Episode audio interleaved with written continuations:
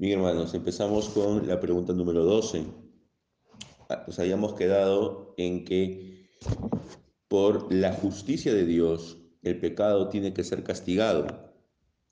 Y habíamos indicado que el pecado contra Dios, al ser el pecado contra un ser eternamente justo y santo, el pecado también tiene que ser eternamente castigado. Y que a pesar de que Dios es misericordioso, no por eso deja de ser justo. La pregunta 12 dice, entonces, si por la justicia recta de Dios nosotros merecemos castigo temporal y eterno, ¿cómo podemos escapar de este castigo y ser de nuevo recibidos dentro de su favor? Y la respuesta es, Dios desea que su justicia sea satisfecha. Por lo tanto, nosotros debemos hacer una plena satisfacción a esa justicia, ya sea por nosotros mismos o por otro. Hay dos formas de hacer satisfacción por el castigo. La primera es que lo hagamos nosotros mismos. Esta es la forma la cual la y la justicia que Dios requiere. Por ejemplo, en Gálatas capítulo 3, versículo 10, dice, porque todos los que dependen de las obras de la ley están bajo maldición, pues está escrito, maldito sea todo aquel que no se mantenga firme en todas las cosas escritas en el libro de la ley y las haga. Entonces, esta es la forma legal, ¿no? Y la otra forma de hacer satisfacción es por medio de otro. Y este es el método el cual el Evangelio revela y la misericordia de Dios permite. Romanos 8.3 nos dice al respecto que nosotros mismos no hacemos la satisfacción. Romanos 8.3 dice, porque Dios ha hecho lo que para la ley era imposible hacer, debido a que era débil por su naturaleza pecaminosa por causa del pecado, envió a su Hijo en una condición semejante a la del hombre pecador, y de esa manera condenó al pecado en la carne. Entonces, nos damos cuenta de que la satisfacción de la justicia de Dios ha sido hecha no por nosotros, sino por otro. Y ese otro es Cristo Jesús. Ahora, la liberación del hombre es perfecta en esta vida, como el comienzo de ella, pero en la vida venidera será de manera plena. Dios nos libera no solo en parte, sino que nos salva y ama perfectamente. Como dice primera de Juan 1.7, la sangre de Jesucristo nos limpia de todo pecado. Ahora, ¿cómo sabemos que tal liberación del pecado es posible? En primer lugar, por la inmensa bondad y misericordia de Dios, el cual no desea que toda la raza humana perezca para siempre. En segundo lugar, por la infinita sabiduría de Dios, que naturalmente nos llevaría a esperar que Él sería capaz de diseñar una manera en la cual podría mostrar su misericordia hacia la raza humana y al mismo tiempo no violar su justicia. Una consideración también del poder de Dios nos puede llevar a la conclusión que así como Él pudo crear al hombre de la nada, conforme a su propia imagen, así también Él puede levantar de las ruinas, de la caída, y liberarlo del pecado y de la muerte. Negar la posibilidad de la liberación del hombre es, por lo tanto, negar la bondad, sabiduría y poder de Dios. Entonces, ¿cómo nosotros sabemos que esta liberación es posible? Sin la palabra de Dios, ¿podríamos llegar a este conocimiento? Y entonces aquí nos damos cuenta que nuestra liberación fue posible, que nosotros lo sabemos del evento mismo, desde el evento mismo de la caída y del Evangelio. Ahora, ¿por qué esta liberación del pecado es necesaria y cierta? Aunque Dios no estaba bajo la obligación de liberar al hombre de la miseria de su pecado, sino era libre de dejar a todos los hombres en la muerte y no salvar a ninguno, como dice Romanos 11:35, o quién le dio a él primero para que él tenga que devolverlo. Es decir, Dios no tiene ninguna obligación con nosotros. Sin embargo, podemos decir correctamente que la liberación del hombre fue y es necesaria pero entendiendo la necesidad no como algo absoluto. Esto es probado por las siguientes razones. La primera es porque Dios libremente ha decretado y ha provisto por esta liberación y es imposible que Él hubiera mentido o que Él haya engañado al hombre. Por ejemplo, en Ezequiel 18:23 dice, yo no tengo placer en la muerte de los malvados.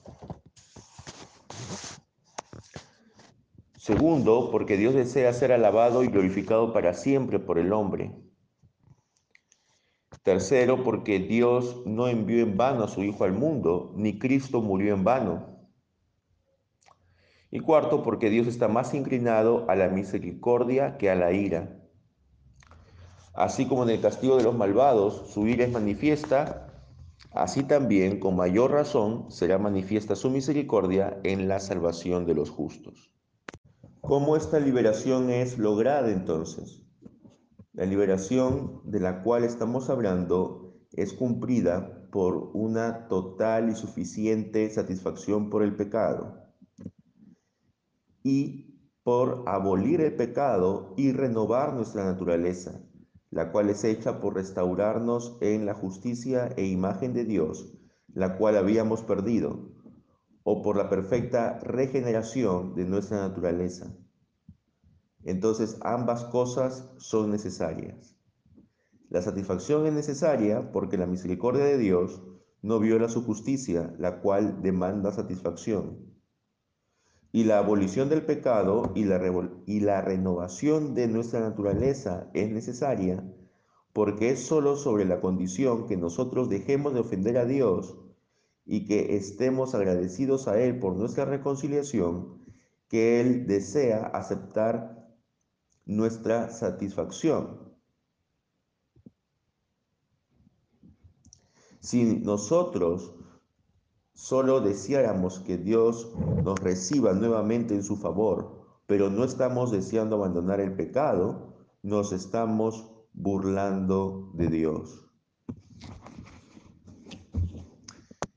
Entonces, la liberación del pecado es posible porque Dios mismo lo había decretado y porque nos lo reveló en su palabra. Ahora, ¿cómo nosotros podemos hacer esta satisfacción? Es la pregunta número 13. Y la respuesta es ciertamente no podemos. Por el contrario, nosotros diariamente incrementamos nuestra culpa. Nosotros pecamos continuamente y en pecar nosotros incrementamos nuestra culpa y el disgusto de Dios hacia nosotros. El quien nunca deja de ofender, nunca puede ganar la simpatía del ofendido.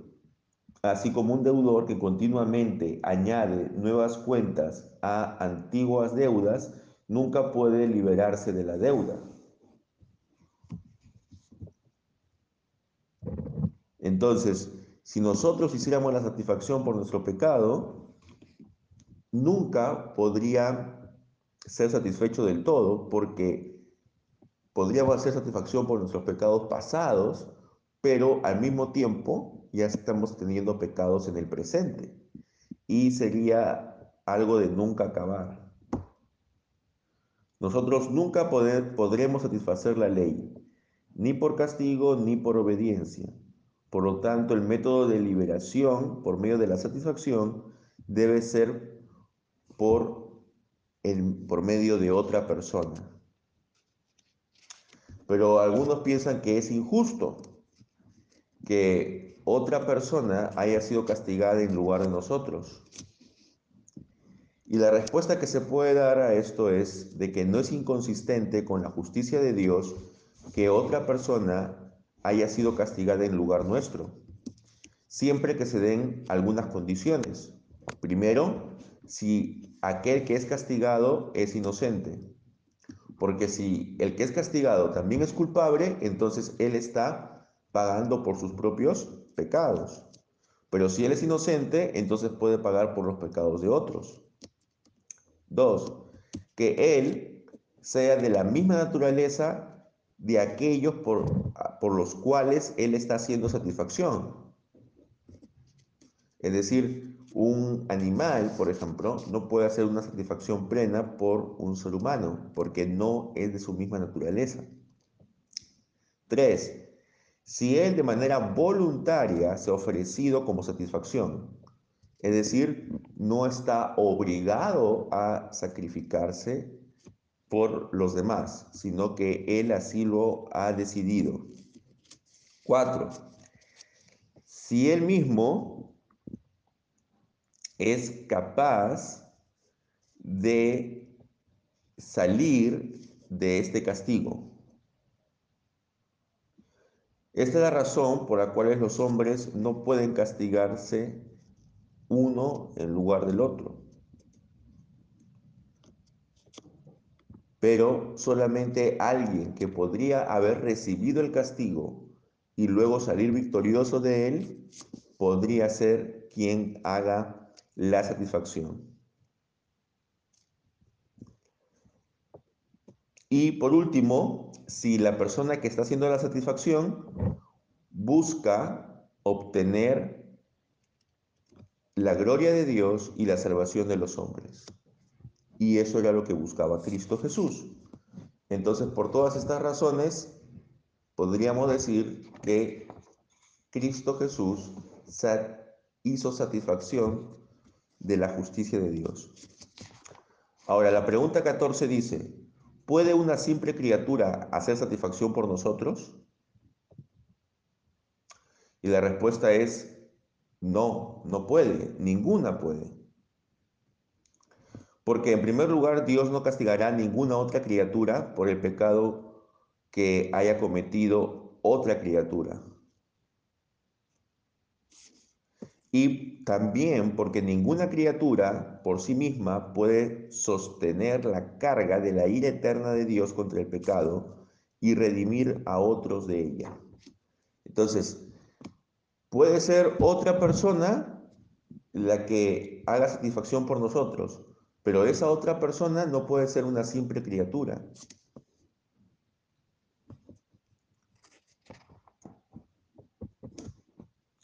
Entonces, por lo tanto, la satisfacción debe ser hecha por alguien que no es una simple criatura porque ninguna criatura posee el poder tal que sea capaz de sostener un castigo finito que sea equivalente a uno que es infinito, con el propósito de hacer satisfacción por la culpa infinita del hombre. Una simple criatura sería reducida a la nada. Y para esto vamos a leer Deuteronomio 4:24. Dice, pues el Señor su Dios es un fuego consumidor, es un Dios celoso. Y ahora vamos a leer el Salmo 130 en el versículo 3. Señor, si te fijaras en nuestros pecados, ¿quién podría sostenerse en tu presencia? Entonces vemos que una criatura no puede hacer satisfacción a Dios por los pecados del hombre. Otras dos razones por las que una criatura no puede haber sido castigada en nuestro lugar es porque el castigo de una criatura no puede ser el precio de suficiente valor y dignidad para nuestra redención. Y por último, porque una simple criatura no puede habernos renovado y santificado, y lo cual era necesario para que nuestra liberación sea completada. Una criatura no puede pasar su mm, poder hacia otros. Entonces, ya quedó claro que nosotros mismos no podemos liberarnos. Y ya quedó claro que una simple criatura tampoco puede liberarnos a nosotros. Y también ha quedado claro que nosotros tenemos que hacer una total satisfacción por nuestros pecados.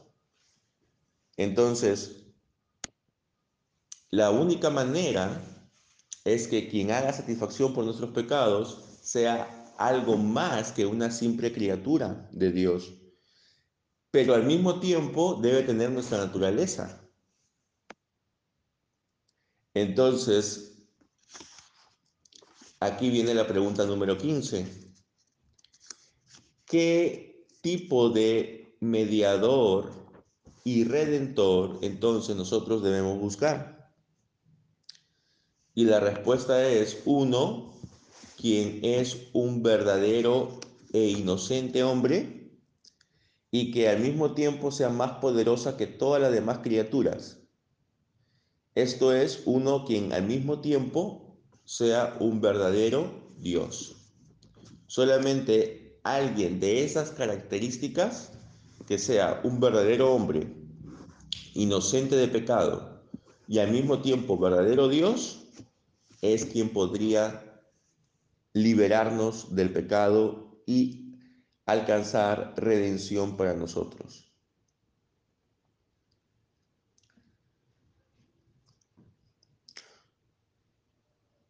Ahora,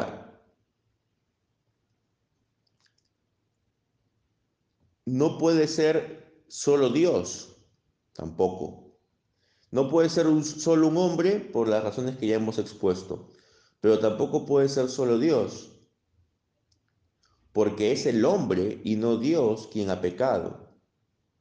Y además porque era necesario para este mediador sufrir y morir por los pecados del hombre. Pero Dios no puede ni sufrir ni morir porque Él es en su esencia espíritu. Entonces, por lo tanto, se concluye que tal mediador es requerido que sea Dios y que a la vez sea hombre. No puede ser solo un hombre y no puede ser solo Dios. Las razones para esto serán discutidas en las preguntas que siguen y que vamos a analizar la próxima semana. Entonces, hermanas, aquí tenemos claro nuestra situación delante de Dios.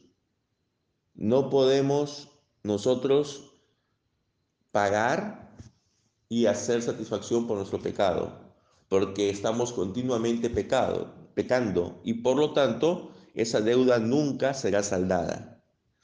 Era necesario que venga otro y pague nuestra deuda. Eso nos hace recordar esta parábola de, de los dos siervos del rey, uno que tenía una deuda inmensa y que el rey se la perdonó, pero luego él no le pudo perdonar a su compañero una deuda que era mucho más pequeña. Así también, hermanos, es la deuda que nosotros tenemos con Dios. Es una deuda inmensa.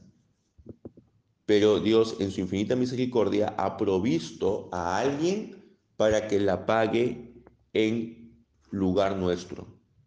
Y por eso es que nosotros ahora podemos decir que nuestros pecados han sido redimidos y podemos estar seguros delante de Dios que seremos declarados inocentes en el día del juicio si es que realmente hemos puesto nuestra confianza en Jesucristo como nuestro Señor y Salvador.